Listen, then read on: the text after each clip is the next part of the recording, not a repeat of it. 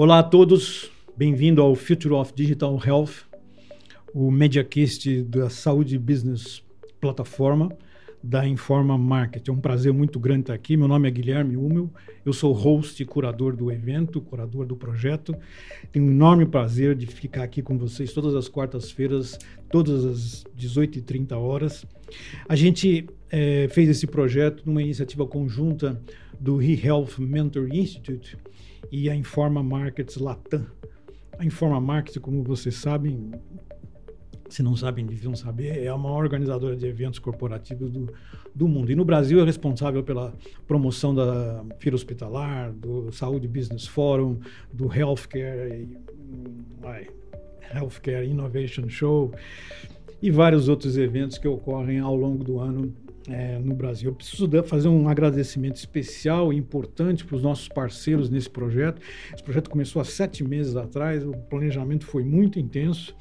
É, a DGS Brasil, que é o grupo Dédalus, né, muito importante, o grupo Fleury, a, a Salesforce e a Intersystems, que são parceiras nossas de conteúdo e parceiras de investimento no, no projeto. Tenho um prazer enorme de conversar hoje aqui com o Daniel Greca, que é diretor de saúde populacional e membro do comitê executivo do Hospital Sírio-Libanês. Daniel, obrigado pela tua presença, obrigado, obrigado, pela tua participação tão rica. Daniel tem uma larga experiência com a área de saúde, é, enfim, além de, de ser gestor da cadeia de saúde com vários players, ele teve passou um longo tempo na indústria de consultoria, então tem uma visão observadora muito interessante sobre é, tudo o que acontece nesse setor. Dizer, é importante que ele, a gente chamou ele porque sabe que ele adiciona valor. Certo? Quer dizer, não, não vem ninguém, não vai sentar ninguém aqui que a gente não sabe que adiciona valor. E o nossa, a nossa conversa, como a gente tem sempre insistido, envolve o futuro, envolve debater o porvir, o devir, tudo aquilo que está chegando no mundo e no Brasil em termos de modelos, serviços, tecnologias.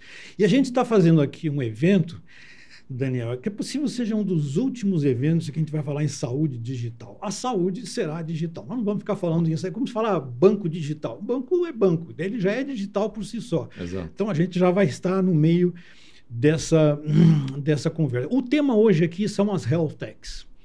Tá certo? A gente vai abordar com algum grau de profundidade né? não o passado né? e muito menos o presente, mas as correções de rumo que devem ocorrer pela situação atual, não só no Brasil, como no mundo todo, da, da visão de tração, da visão de investimento que o setor é, passa por causa da crise macroeconômica mundial. Isso trouxe uma enorme redução de investimento, só para citar os Estados Unidos, ele teve uma, um enorme é, retrocesso nos investimentos na área das health techs no ano passado, uhum. dizer, em comparação a 2021, e isso tem uma certa, é, um certo impacto não só nas health techs, como no setor que precisa das health techs, mas principalmente nos gestores, nos empreendedores que estão levando essa missão à, à frente. Né?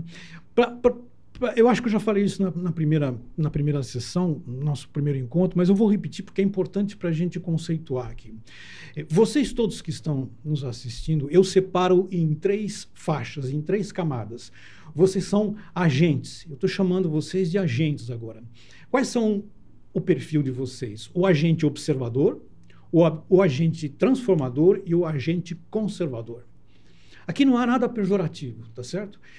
Então, eu diria que o observador está no centro e nas pontas está o agente transformador e o agente conservador. Conservador é aquele que conserva. Há muita coisa que precisa ser conservada, nem tudo precisa ser transformado. Se eu estiver falando, por exemplo, sobre credibilidade, você precisa sentar rumo no conservadorismo da tua empresa para manter a credibilidade. Mas, por outro lado, se eu estiver fazendo uma inovação dentro do sistema, dentro dos fluxos de processo na, tua empresa, você precisa ser um, um agente transformador. Então você começa conosco aqui como observador, e ao longo do nosso debate, ao longo dessas 12 capítulos, né, você vai mudando de posição em função do que você está presenciando, das circunstâncias em que você está vivendo. E como eu já falei, seria muito importante que todo o nosso speech aqui, toda a nossa conversa, você levasse para dentro da sua empresa, levasse para dentro da sua universidade, da sua sala e discutisse isso. Porque o que nós estamos discutindo aqui, isso aqui é uma sessão, uma oficina de debate. Nós estamos conversando. Vocês ocasionalmente estão na janela nos espiando.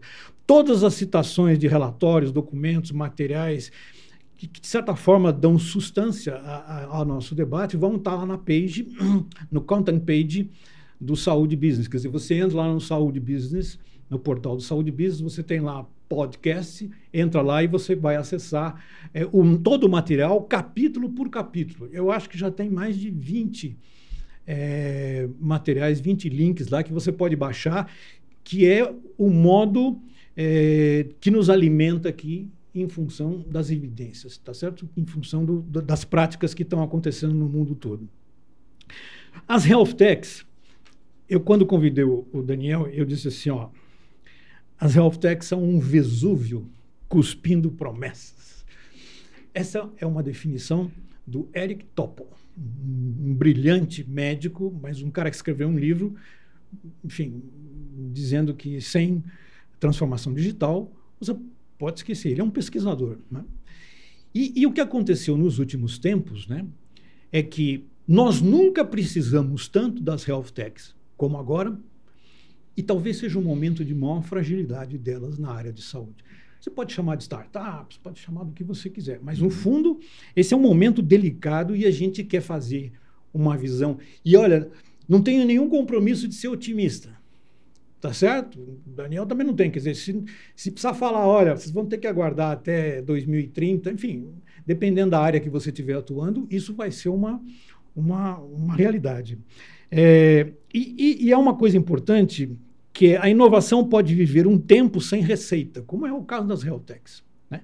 Mas não vive muito tempo sem mais inovação.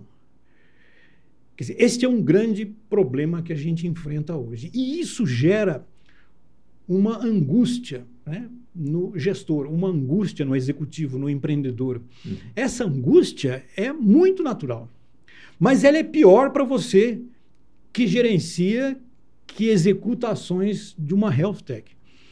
Eu vou explicar aqui rapidamente. Eu tenho aqui, ó, você acordou de manhã cedo e você é um gestor, um líder, um empreendedor da sua health tech. Não me interessa se ela tem dois, três anos, se ela está no vermelho ou no azul, não importa. Você acordou e você tem que tomar decisões. A sua empresa pode ter dois, três, quatro, cinco anos, mas o seu ativo principal, até mental, é o futuro.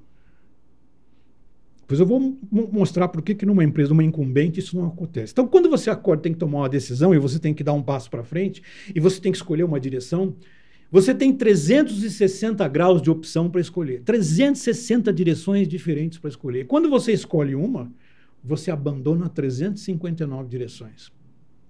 E isso gera imediatamente angústia. Tá certo? Essa angústia é um afeto, é um, é um sentimento normal que deriva do nosso encontro com o mundo, do nosso medo do mundo. O mundo é arriscado. Se você for o diretor de uma empresa que está 100 anos no mercado e que está 100 anos na cadeia de saúde e você acordar, você pode acordar de manhã e não tomar decisão nenhuma. Aliás, eu acho que elas procrastinam as decisões todas e não tomam decisão nenhuma.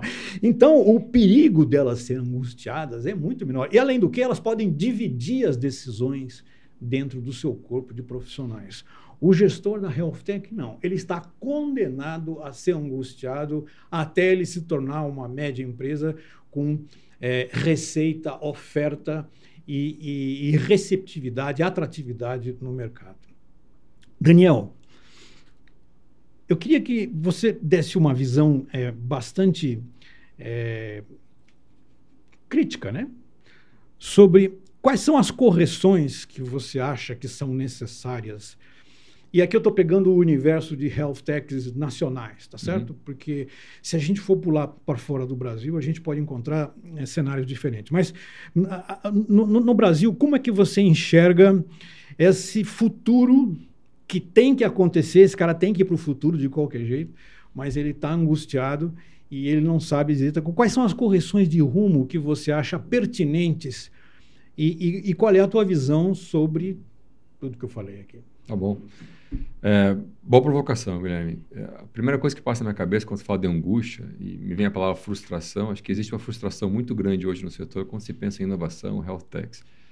Uh, parte dessa frustração ela vem porque criou-se uma expectativa que nós criamos, a cadeia de valor, os executivos, os incumbentes. Uh, nós criamos uma expectativa muito grande em tudo que as health techs poderiam nos oferecer para mudar o mercado, para transformar o mercado, para inovar de fato. E por isso que eu não dou tanta culpa para a Celtec. Acho que tem uma parte dessa que eu quero explorar um pouquinho, mas tem uma parte que é nossa, por incompetência nossa. Por, não, por a gente não conseguir transformar o setor, a gente simplesmente transferiu a responsabilidade. Assim, não, esses novos caras que estão chegando, eles vão nos ajudar a transformar. Eles vão causar a disrupção que o mercado precisa e que o paciente precisa. Isso não aconteceu. Na minha visão, isso não aconteceu. Acho que a inovação aconteceu ao longo dos anos, é verdade, mas não vejo o setor da saúde disruptado. Não, ah. não está, não está mesmo. Talvez esteja até distante disso. Então, parte dessa frustração, ou até dessa angústia, eu, eu jogo nas costas de quem estava no setor, de quem forma a cadeia, valor, a cadeia de valor do setor. Por a gente ter uh, colocar uma expectativa baseado na nossa incompetência de transformar. Então, a gente transferiu. A segunda coisa que eu vejo é que tem muita subestima-se muito o setor da saúde. Então, quando você tem ali alguém com uma ideia, um empreendedor, um inovador, e você talvez não conheça muito bem a cadeia de valor da saúde, você, você subestima e acha que as coisas são mais simples. Vou te dar um exemplo aqui. Basta eu pegar a dor do consumidor, entende-se paciente, entender exatamente a jornada dele, pegar aquele ponto de dor. Se eu conseguir resolver esta dor, eu vou ter sucesso. Não é verdade? Se você pegar o paciente, a jornada dele, entender o que ele quer, e resolver este problema e, fizer, e, você conseguir fazer uma solução dentro disso, uma, uma, uma, plataforma, um aplicativo, um modelo de negócio, seja que for um produto, não necessariamente você vai ter sucesso. Primeiro que não, não, não é sempre ele que paga, não é sempre ele que escolhe. Segundo que na jornada que ele percorre, tem parte da jornada que ele não é consumidor, que ele é por suficiente. Ele precisa que alguém o oriente. E terceiro que se você atender todas as dores ou necessidades ou vontades de um paciente, o sistema não aguenta. Não tem como prontidão, acesso a todo tempo, exames a todo tempo, todas as especialidades médicas a qualquer a um toque de distância. Isso é que o paciente quer. Se você entregar isso, esquece. O preço vai ficar caro, ele não pagaria se fosse um B2C. Sim, sim. Ah, quem financia não, não, não, paga, e por mais que tivesse dinheiro para tudo isso, alguém ia ficar sem acesso, porque o dinheiro é finito, o recurso é finito. Então acho que tem, tem um pouquinho dessas duas coisas. Ah, voltando, tem uma parte nossa de ter depositado toda a confiança para transformar, porque a gente não consegue uh, por várias características do setor, e outra, acho que tem um pouquinho de, de, de, não entender as complexidades da cadeia de valor à saúde. Aí você acaba pensando apenas numa ponta, e acho que tem um, um triângulo que você precisa prestar atenção. O que o paciente quer, o que o mercado compra e o que a ciência nos diz. E esse é o grande equilíbrio, que é, que é, a grande dificuldade de qualquer solução nova da saúde. Se eu tenho um produto, lancei no mercado, a ciência me diz que esse é o correto? É, esse é o correto a ser feito com aquela população? Dois, se esse é o correto, o mercado compra o que é correto? Quem vai financiar isso? O empregador, o operador, ou seja, quem for. Ele compra isso que você entendeu, que a ciência te, te deu o norte, falou que aquele é o caminho? E três, aquilo que a ciência mostrou o caminho e que o mercado compra é o que o paciente quer? Muitas vezes não. Muitas vezes o que a ciência fala para ser feito, o paciente não enxerga como valor e quem paga a conta financia não paga, porque ele também não vê valor nisso. Então, como é que você pega essas três vértices desse triângulo, que é, são forças que cada uma vai jogando numa direção, encontra um equilíbrio bem no meio, dizendo: não, aqui é minha proposta de valor, aqui é minha solução, aqui é minha inovação. Ela é pautada na ciência, o paciente quer e tem mercado para isso. Esse equilíbrio é muito complexo. É. E, e quando você fala das forças é, que pressionam as health techs, as forças internas da cadeia de saúde pressionam, né? Eu não estou muito certo de que a gente vai mudar isso. eu acho é. que vamos continuar pressionando. Porque ou é endógeno ou é exógeno. Ou você faz porque você percebe a transformação e você. É. Ou então você vai cobrar. Depois compra. Depois adquire a empresa depois que você vê que ela deu. Como aconteceu com a, com a, com a BioNTech quando, quando da vacina da mRNA? A, a, a, a, a BioNTech era uma empresa, desde 2008, tinha 25 funcionários. Né? Quando veio a Covid e ela ela, ela encapsulou a vacina mRNA. Ah, a Pfizer foi lá. Por que a Pfizer não isso. fez isso? Não, não fez. Não foi lá. Mesma coisa agora com o ChatGPT. Né? Todo mundo falando tal, tal. Mas quem colocou isso no mercado não foi o Google. É. Foi uma empresinha desse tamaninho, que em 2018 tinha 20 funcionários. Quer dizer, no fundo, eu não sei se a gente vai conseguir é, é, evitar as cobranças. É, talvez não, talvez não. E tem uma parte da tua pergunta que eu não respondi, que encaixa com esse teu último argumento aqui. E qual é o caminho, né? Também não quero ser aqui muito, muito pessimista e ser muito crítico, embora a crítica acho que seja necessária. Qual é o caminho, então? Já que existe uma frustração, já que ninguém achou esse equilíbrio, ou poucos acharam, ou quem achou não conseguiu também escalar uh, e, e, e, causar toda a disrupção que a gente espera no mercado, qual é o caminho? Eu acho que o caminho talvez seja um caminho do meio que eu vejo as organizações indo, que tenta fazer isso em conjunto. Então, não é porque você é novo que você vai bagunçar o mercado e fazer o diferente, e você que é o antigo, que tem o legado, uh, que tem mais dificuldade de transformar, uh, que vai ser uh, engolido por, pelos novos. Acho que talvez tenha um caminho do meio, do meio, só que esse caminho do meio, Guilherme, exige muita maturidade de quem já está no setor. Inovação aberta. Como é que eu, que tenho aqui uh, meu legado, minha história, já sou um player aí da, da cadeia de valor com, com, com anticorpos já, como é que eu consigo olhar para tudo que acontece aí fora, que não está conseguindo transformar, né? a frustração, a angústia, e eu consigo, dentro de uma estratégia de transformação digital e de inovação, entender aonde que eu preciso, o que que eu preciso. Veja que eu estou aqui exigindo maturidade do player saúde. Qual é a minha dor? Aonde eu preciso inovar? O que, que eu consigo fazer em casa? O que, que eu preciso do ecossistema para me ajudar? Eu tenho que ter essa clareza, olhar para esse ecossistema curado, e fazer essa ponte. Então, até que eu estou falando parece ser super simples, mas você tem que ter não, muita não, maturidade. Não, não, é, e a maturidade também vem das pessoas que, das empresas que nos, enfim, que fornecem condições para a gente operar isso e que não sejam health techs, né? Eu, eu, tenho aqui nos ajudando a DGS Brasil, que pertence ao grupo Dédalus, é um provedor de soluções de diagnóstico e gestão hospitalar na, na, na Europa. É, e está no Brasil, nos maiores do mundo. Né? É, é, ele tem sede na Itália, possui atuação mundial em mais de 40 países, tem cerca de 6 mil 600, quase 7 mil colaboradores e atende a quase 7 mil hospitais. Enfim, atende o conjunto dos hospitais que tem no Brasil, os caras atendem no, no, no mundo. Né? A, a, empresa conta com uma área de pesquisa e desenvolvimento uhum. com mais de 2.500 profissionais é, em toda a Europa e em todo o mundo. Né? E da mesma forma, no outro sentido, como provedor dentro da cadeia de saúde, o, o Grupo Fleury é, tem essa expertise né, durante muitos anos. Hoje tem uma conceituação muito muito sólida, né, de conectar pessoas e empresas e os próprios médicos nos serviços de saúde usando o digital. Inclusive, o, o Grupo Fleury gosta de ser chamado de Grupo Fleury Saúde Digital. É. Ele já incorporou esse, esse tempo. E aí oferece um, uma cesta de segurança e confiabilidade para fazer a integração dos vários players é, é, é do setor. É, é, é, quando a gente está falando em, em, em, futuro, né, em, eu, eu acho que houve, houve uma pequena.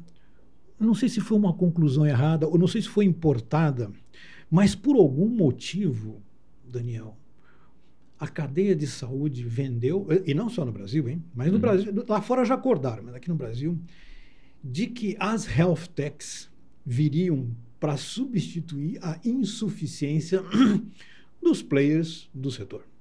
Tá certo? Essa lentidão que você se refere de fazer transformações, né? Ela, obviamente, bate na porta, como a gente conversou aqui com o Shaw sobre isso, quer dizer, é, quem é que manda aqui? Quem manda aqui é a velocidade do consumidor. O consumidor já está digital, uhum. já faz tudo no banco digital, no uhum. e-commerce. E quando ele chega na saúde, ele vê essa, essa ausência de agilidade. E aí, imediatamente, o cara vai, bate na porta e fala: Bom, eu vou ser health tech. Você que não tem histórico, você que não tem é, passado, você, mas você tem tecnologia e você é você que vai fazer esse tipo de coisa e a tal da responsabilidade que você falou que passou. Eu não sei se isso, se isso vai continuar assim daqui para frente, entendeu? Eu acho que o consumidor exigente, como você falou, você não usou essas palavras, mas ele começa a comparar outros serviços com serviços de saúde. Isso, isso é claro. Eu faço isso. Ah. Eu faço isso. Ah. Eu que conheço a saúde, acho que conheço a saúde, eu começo a comparar. Mas espera aí, eu comprei ontem comida congelada e foi tão conveniente, foi tão cômodo, foi tão fácil. A entrega foi certa, eles honraram o compromisso, não, tô, não teve um ruído em toda a minha jornada. E por que, que para cancelar um exame online eu, eu tenho que. Não dá certo. E eu tenho que falar com um ser humano às vezes. Um, mas mesmo assim, isso não é suficiente. Eu acho que tem um lado que a tecnologia vai ajudar para comodidade, para conveniência, e tem muita coisa para acontecer, em termos, de, tá, em termos de 5G, por exemplo, em termos de tudo que está acontecendo, tem muita coisa que vai melhorar nesse sentido. Mas quando você pensa em comportamento do paciente, qual é o, o job to be done, para aquele é. paciente engajar, isso é quase filosófico e, e, e é muito difícil você entender o que, que, passa na cabeça de cada um e que realmente faz sentido. Obviamente tem uma linha mestra ali. Conveniência, comodidade é fácil. Personalização é uma coisa que você também entende. A integridade do teu serviço também é uma coisa que todo mundo gosta. Mas tem várias coisas por trás que se você não, não investe em personalização para entender aquela população, não faz sentido. Tem uma, tem uma, uma frase que eu gosto, Guilherme, que às vezes a gente começa a desenhar serviços de saúde sem entender a população. É. É, eu sei que às vezes tem limitação. Às vezes dado de sinistro não é suficiente, dado clínico você não tem estruturado. Sim. Você sempre acha que tem muito dado, mas na hora que você vai colocar isso dentro ali do teu, do teu data lake, você fala, hum, faltou uma parte, ou não tenho isso, ou não está higienizado, etc. Como é que você vai desenhar um serviço que faz sentido para aquela população se você não conhece a população? Então, a gente começa a desenhar aqui serviços, modelos assistenciais, o que faz sentido, sem partir do, do elementar, na minha opinião, que é quem que vai receber esse serviço? Quem são as pessoas que estão de lá? E tem que ir além do ah, uma média de 30, 20 anos, 60% mulher. 40... Não, não, isso não é suficiente. É, que time ele torce? O que, que ele gosta? Quantas cirurgias ele fez? Qual tipo sanguíneo dele? Ele é casado? Quantos filhos ele tem? Qual o esporte preferido dele? Ele tem alguma alergia? Veja que eu estou migrando de dados clínicos e não clínicos. Coisas mais de saúde e coisas não de saúde. Que você vai depender de uma banda muito grande para você, um 5G para você Sim. poder trafegar tudo isso, interoperabilidade, que a gente está também um pouquinho distante disso. O, o, o, Peter Drucker, em 74, escreveu um livro, não estou me recordando o nome aqui, mas ele, ele deu uma definição para inovação, que é, que é, enfim, perfeita. Ele diz assim: inovação é a mudança de comportamento dos agentes da cadeia, uhum. sejam eles consumidores ou fornecedores. Não toca em tecnologia. Uhum. Inovação é mudança de comportamento, seja do fornecedor ou seja do consumidor. Então, você pode fazer a melhor tecnologia, a melhor. Se não mudou o comportamento do paciente, é, é, um exemplo disso é a telemedicina. Quando, quando ocorreu a Covid, né, a gente já tinha telemedicina no Brasil, sei lá, você se lembra disso, 10 anos, sei lá. Não houve nenhuma inovação com a telemedicina. O que houve foi uma mudança de comportamento, tanto do consumidor que precisava ser atendido remotamente, como do fornecedor. Uhum. Se não atendesse, perdia, uhum. perdia a fidelização, ou enfim, perdia tudo. Porque, e isso gerou uma nova é, camada de inovação telemédica né, que a gente hoje é, é, garante. Então, é, essa, como o, o GPT, ele está criando uma camada que vai mudar muita coisa dentro da cadeia de saúde. Mas nesse conceito, falando de GPT, é, curiosidade só, um colega meu de trabalho é, colocou para o GPT fazer um contrato velho base health. Já que a gente não consegue fazer direito, vamos ver como é que isso sai no papel, pelo menos. E ele pediu para o GPT ajudar e fiquei impressionado com o que saiu. Até as métricas, um pouquinho da proporcionalidade das métricas, o que vai ser medido por profissional de saúde, né? Mas voltando para o ponto que você colocou de, de Drucker com o conceito de inovação. Se pegar esse conceito, a pergunta pode ser meio retórica, mas podemos responder também. Quanta gente inovou nos últimos 10 anos, então, de mudança de comportamento? Uh, se você pensar de forma pontual e incremental, acho que obviamente teve mudança, tem coisas novas, algoritmos, etc. Mas vamos pensar em como o dinheiro trafega na saúde e modelos de negócio. Em estar tá se comportando em termos de desenhar modelos de negócio, modelos essenciais diferentes do que a gente fazia antes, é muito pouco. É. Ainda mais se você olhar, se você sair do, do, do dos grandes não, players. Você não pode relativizar. Se você for pensar em 50 anos atrás, é claro que houve mudança. Mas se você pensar em uma década, Pouco. as mudanças na área de saúde foram, foram minúsculas. Eu acho nós, conseguimos, nós continuamos com papel explodindo em todos os, os, os, estabelecimentos públicos ou privados no é. Brasil e, e, e todos os países estão fazendo um esforço enorme para tirar o papel. Mas o papel está lá ainda, entendeu? Esses 10 anos não foi suficiente para mudar o comportamento, nem do médico é. e nem do consumidor em relação Isso ao prontuário eletrônico. Isso que eu ia falar. E o consumidor paciente, o quanto a gente conseguiu, né? Vamos pegar a década, é, é. mudar o comportamento dele. Educá-lo e mudar o comportamento dele para entender o que é valor na saúde de fato e se comportar e entender que ele faz parte disso, entender uh, o que, que é possível entregar versus o que ele quer. Então, eu não acho que mudou muito pouco o comportamento do nosso, do nosso paciente. Você falou uma coisa que acho extremamente importante para quem é health tech ou quer ser health tech, ou já foi e está angustiado, né? Ou então está com saudade da angústia. Gostaria de ter continuado. Né? Veja só uma coisa. É, o, o, o Daniel falou uma coisa muito. Você precisa encostar, ancorar a sua ideia na ciência. Você não pode esquecer a ciência. Eu estou falando isso do ponto de vista não simplesmente ideário, porque você pode criar muita coisa que é, é, percursivo, quer dizer, você, enfim, é um, é um serviço, mas tudo isso é datado, isso tem um começo, meio e fim. Você cria, depois de um certo tempo, tem 50 fazendo a mesma coisa. Olha, olha só o que o, o chat GPT vai alterar no contact center. Vai alterar toda a, a, a relação do paciente com a cadeia de saúde de forma uh, remota. Né? Você vai pedir um exame que você vai falar com o chat, você não vai falar com, com o atendente. Né? Mas isso daqui a pouco está todo mundo fazendo isso, uhum. isso já está incorporado, isso não é mais inovação, isso uhum. passou a ser um, um, um, mecanismo comum. Então, se você quiser densidade, se você quiser posteridade né, no teu negócio, você precisa encostar ele na ciência. É difícil, é claro que é difícil. É, claro que é, é duro. É quase isso. que injusto, né, Guilherme? Você tem é, lá um empreendedor, é... uma startup que fundiou, pegou, pegou um dinheiro, independente da série que ele esteja, do estágio que ele esteja, uh, eles falam assim: invista em ciência. Quando ele fala investe em ciência, tem dois caminhos. Seguir a ciência, isso é quase obrigação. Eu tenho que seguir. Estou falando de saúde. Eu tenho que seguir a ciência. Onde a ciência. Qual é o norte que a ciência me dá? E o segundo, que é mais complexo, exigir uma startup, é você produzir ciência. Numa das da, dos estudos aí que eu, que, que, eu fiz, eu fui entender como que a principal operadora de saúde. Na Kaiser, né? Eu estive na Kaiser, é, é. Passei três dias lá e fui entender um pouquinho do modelo assistencial deles. Lógico, tem questões de país que são diferentes, está tudo certo, regulação é diferente, população é diferente, acho que tem que, tem que, tem que considerar isso. Mas eu fiquei, eu fiquei assustado com uma resposta que me deram. Eu sempre acho que, como hoje eu estou, não sou mais um observador, como estava na consultoria, hoje eu sou um transformador e conservador eu sempre acho que eu estou lento em conectar com o que está acontecendo lá fora e inovar aqui dentro e transformar de fato.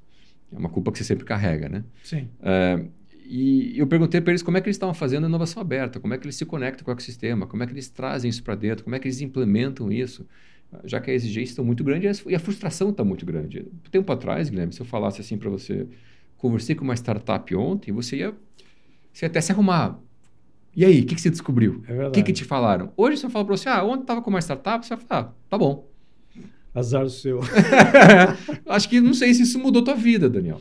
Uh, e eu estava com essa, com essa preocupação. Como é que eu, como é que eu, uh, como é que eu gerencio essa frustração minha, agora não da startup, minha como executivo, uh, versus tudo que acontece lá fora, como é que eu faço isso rodar?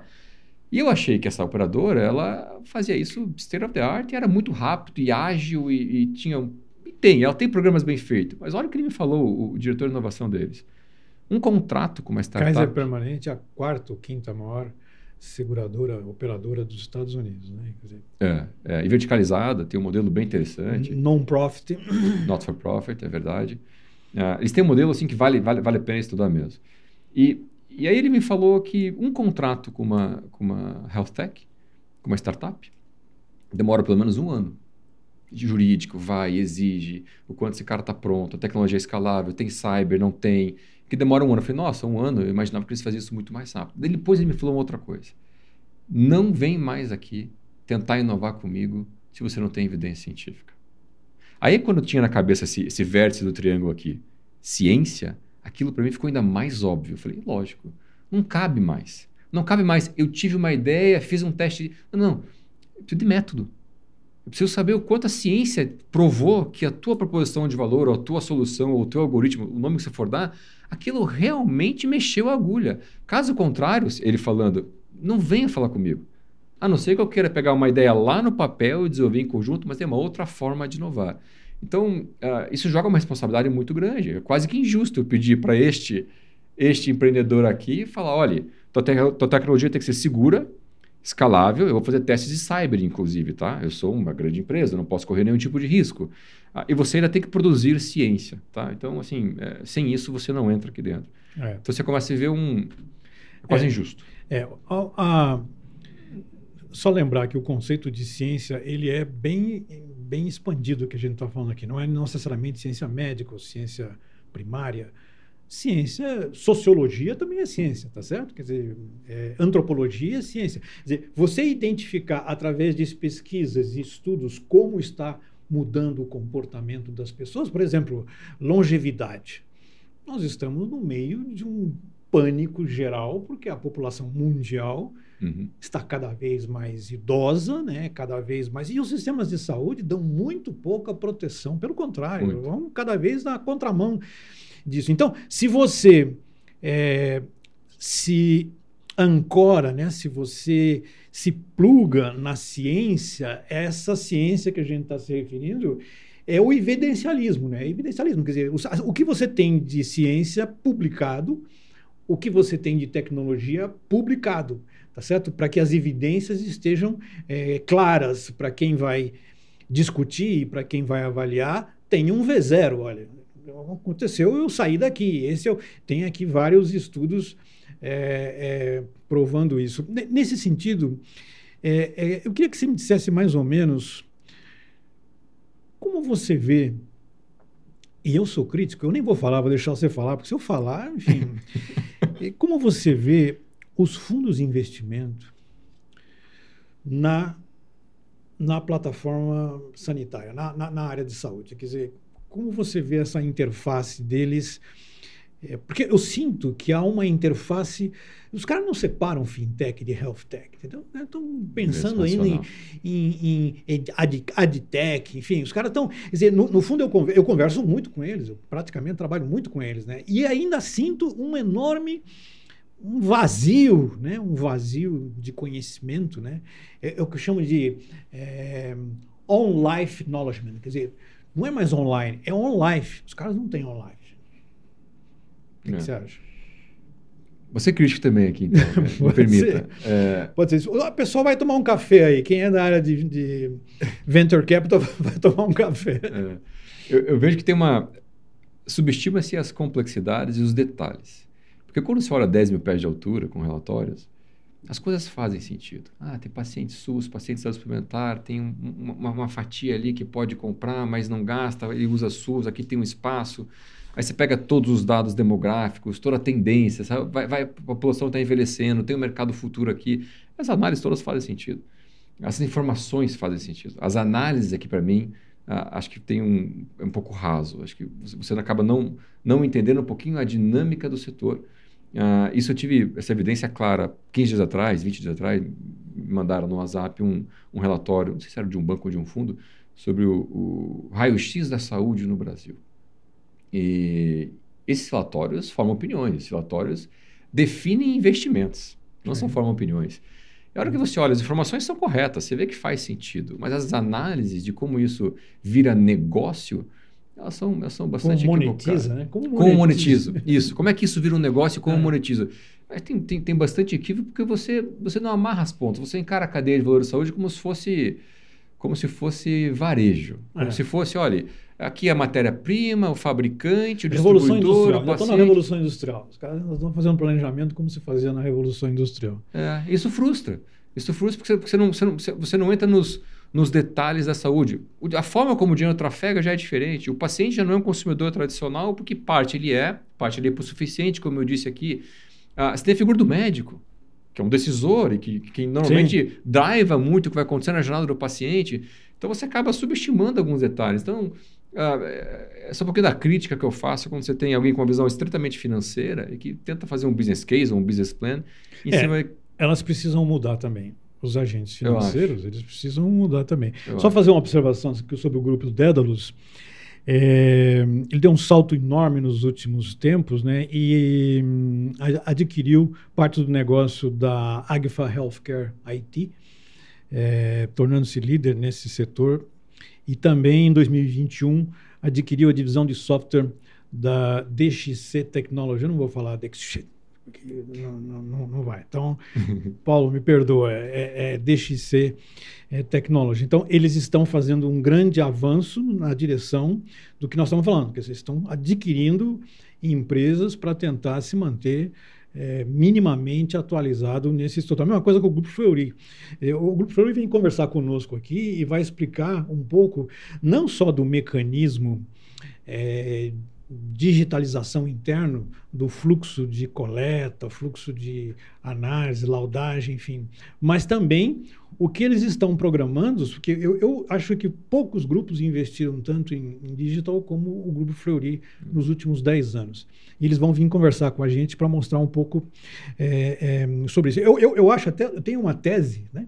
Tem uma tese pessoal vai, vai me bombardear por causa disso. Mas eu, você podia até, até me ajudar nisso. Ajuda. Mas as, as health techs aqui podiam prestar atenção no que a gente vai falar, né?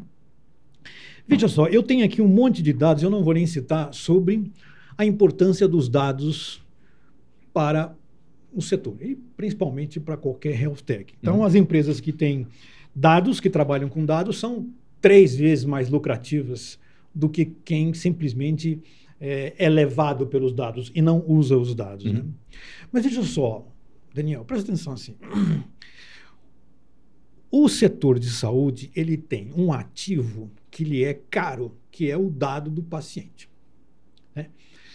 Quando eu tenho uma inteligência artificial em avanço acelerado, capaz, como eu falei para você, eu coloquei todos os meus dados lá no GPT, enfim, meus dados históricos clínicos, coloquei tudo lá, né? E fui insertando dados familiares, enfim, coloquei um monte de coisa, fiquei lá uma hora. Ele responde em cinco minutos, mas eu, eu fiquei lá uma hora. E aí perguntei assim para ele: qual é a, a, a possibilidade, não falei probabilidade, possibilidade de eu desenvolver uma diabetes? Ele demorou assim uns 5 segundos e respondeu 16,8%. Aí eu falei, Deus do céu. Então, pensa nesse exemplo e pensa o seguinte, né? Você vai no médico, ou no plano de saúde, você vai no médico. O médico te dá uma prescrição. Você tem que fazer um laudo de imagem. Você vai lá e faz o laudo de imagem no, no, no laboratório que você quer. E você vem lá os, a banda de valores do teu, do teu biograma lá direitinho, enfim, as, as faixas, referências. referências que você traz, né? Em menos de um ano, dizer, na França já tem um caso, eu já vi um caso na França. O cara pega os dados, as faixas de dados e cruza. A inteligência artificial é, é capaz de fazer isso baseado em evidências já existentes, evidências já existentes, de que, olha, quando isso aqui e isso aqui junta, quando a tua taxa glicêmica junto com a tua, o teu colesterol, qualquer coisa, ele junta e ele começa a fazer isso aqui. Aí eu pergunto para você, você vai no laboratório, ele te dá um laudo. E se no laudo vier já o diagnóstico? Laudado por um robô? Laudado por um robô ou por uma máquina, mas com a credibilidade de uma empresa eu, eu citei a Florian, mas pode ser qualquer uma delas, uma empresa que venha e vai ocupar um lugar que hoje é de uma clínica, de Isso. um médico, Isso. que pode ser que, se for esperto, vai fazer uma coalizão com essa. Aí você fala assim, mas por que, que ele vai fazer isso e outros não? Porque ele tem os dados. Uhum. Uhum. Ele faz a coleta. Uhum. Ele faz a imagem. Uhum. Os dados estão com ele. Claro que os dados são do, do usuário, mas são sobre a guarda deles. Então, se você vai usá-los para fazer a guarda dos dados e me dar o laudo, por que, que amanhã ele não vai me dar o diagnóstico também? É. é eu fico pensando. Ah, você é hospital, você é, sim. pode falar. Não, é, eu fico pensando aqui o, a, a complexidade entre você apoiar a decisão clínica, acho que isso é uma coisa. Outra coisa é você tomar a decisão clínica. Você é algoritmo, né? Uma coisa é você ajudar o Dr. Guilherme a. Ó, Dr. Guilherme, o algoritmo diz que esse é o caminho. O algoritmo diz que provavelmente isso é um câncer estágio X. E você olha isso com apoio da decisão clínica e fala: ah, é, realmente, é um, esse é o estágio que está correto.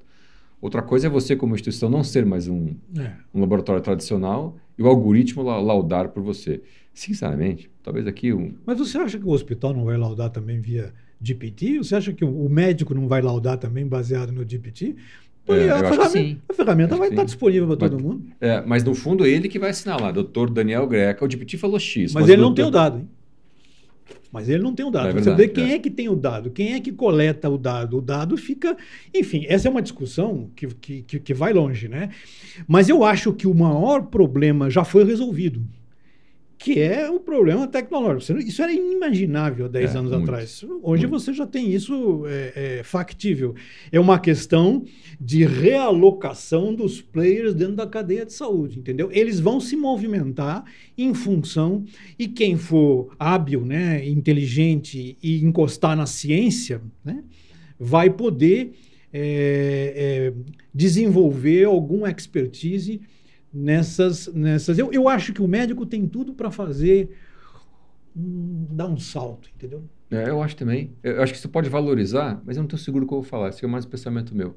Que essa, esse tipo de tecnologia vai valorizar uh, mais o que a gente precisa do ser humano, do, dos profissionais de saúde, em termos de empatia, inteligência emocional. Sim. Uh, e não necessariamente substituir.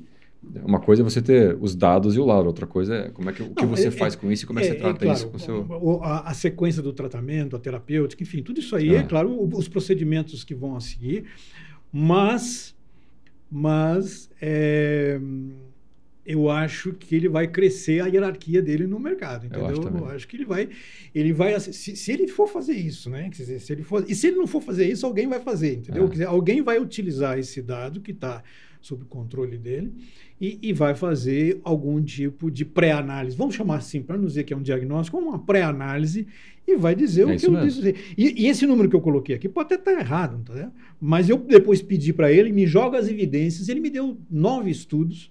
Ciência. Ciência, me deu nove estudos que estavam baseados para tirar essa conclusão. É, eu desafio aqui a gente no dia a dia, esse esse, esse ser ou agente mesmo, toda vez que tomar uma decisão, pelo menos uma decisão do dia, você consultar e ver o que, que sai. É, Ele dá é, um bom norte. É, é, é, como, é como o gêmeo digital. Quer dizer, nos últimos 10 anos a gente cansou de falar em gêmeo digital. Gêmeo digital é, é. uma representação é, do perfil corporal, do perfil é, até mental do paciente, em máquina que vai ser usada, enfim. Gêmeo digital. Daniel, eu tenho aqui todos os meus dados de saúde. O meu personal health record está aqui dentro tenho dados, tenho laudos, tenho tudo. Quer dizer, se eu perder esse carinha aqui, vai me dar um certo grau de. Então, então por que, que o gêmeo digital já não está pronto? É.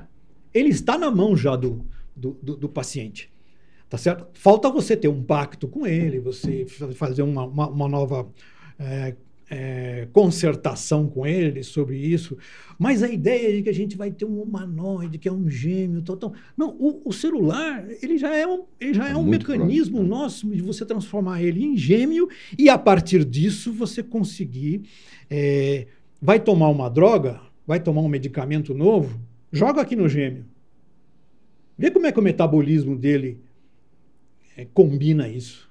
É. Entendeu? Agora, eu fico pensando como é que a gente vai educar, Guilherme? É, voltando para o conceito de inovação e de, de, mudar comportamento, como é que a gente vai educar toda essa, essa massa, todos os nossos pacientes, e nós mesmos, né? É. É, para usar tudo isso, para interpretar tudo isso, para que isso mude para um comportamento positivo que a gente espera dele no autocuidado, dele no cuidado fora do hospital, em casa, dele na tomada de decisão quanto à saúde dele.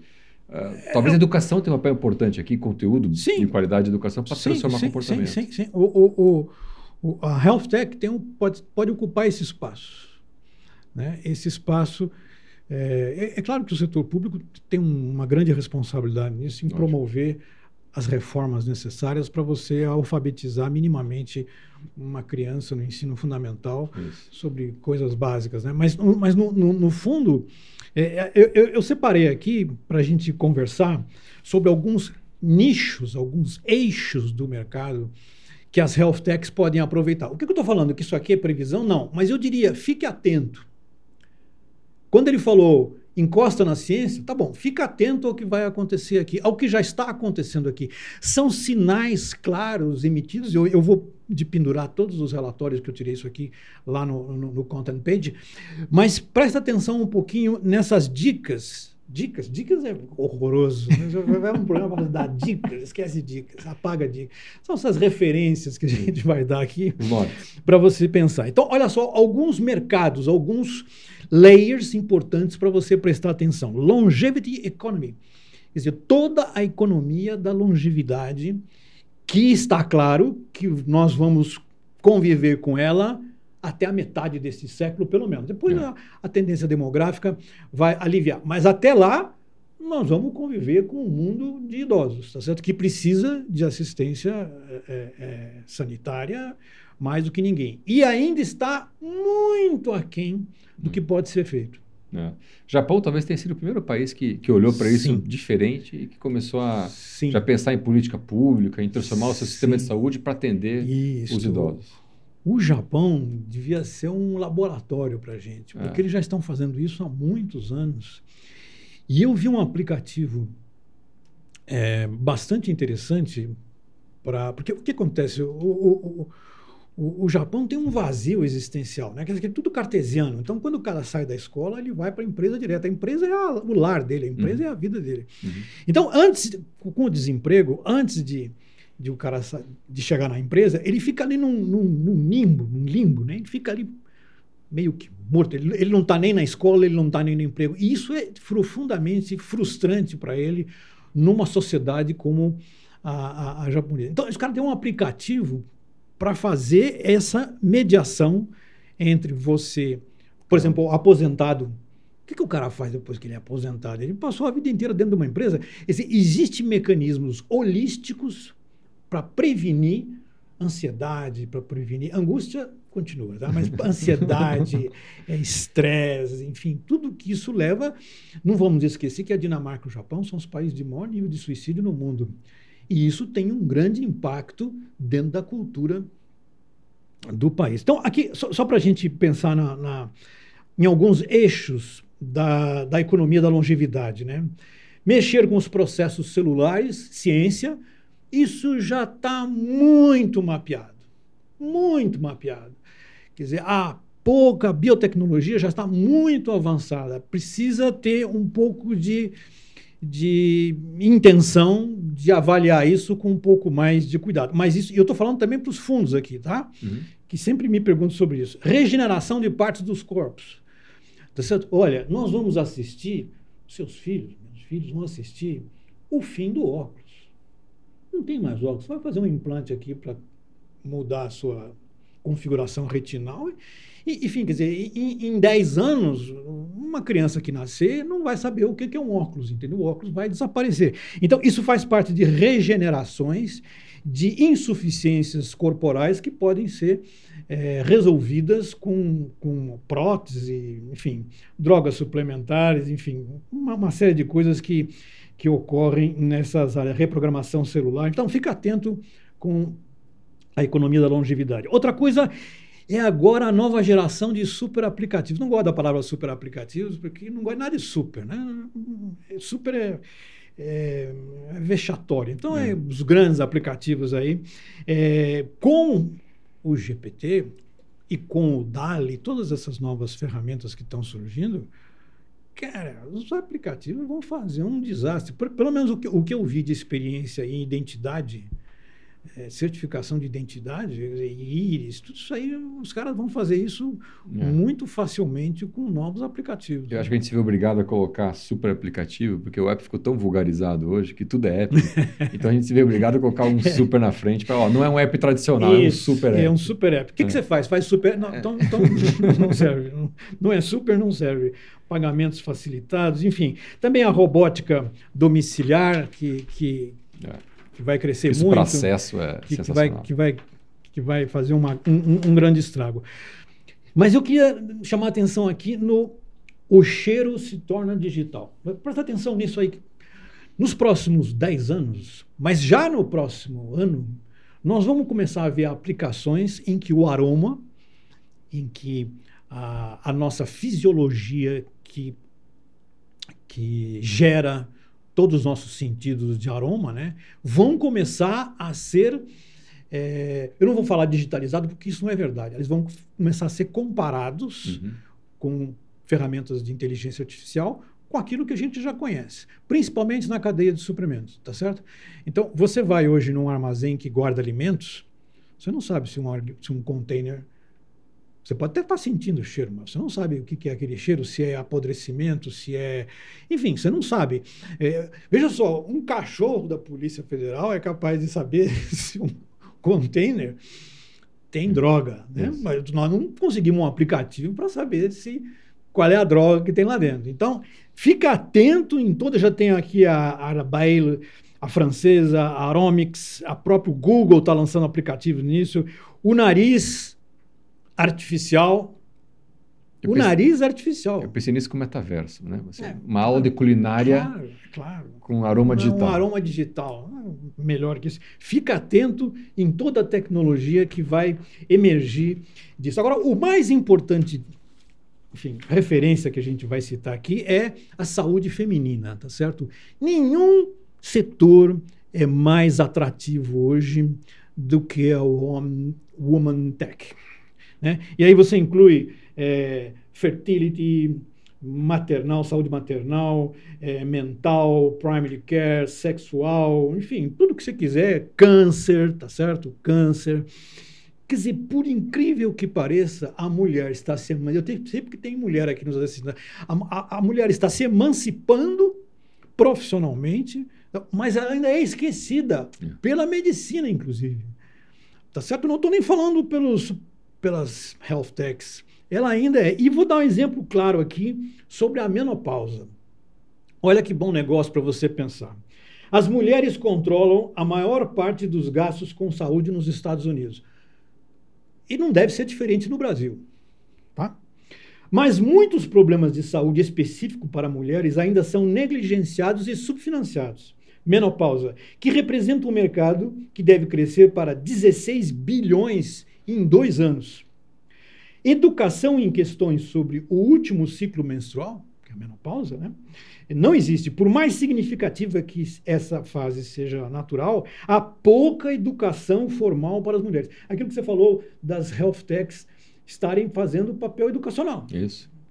Quer dizer, quem que vai treinar isso? Quem que vai treinar? Quer dizer, não será as head techs.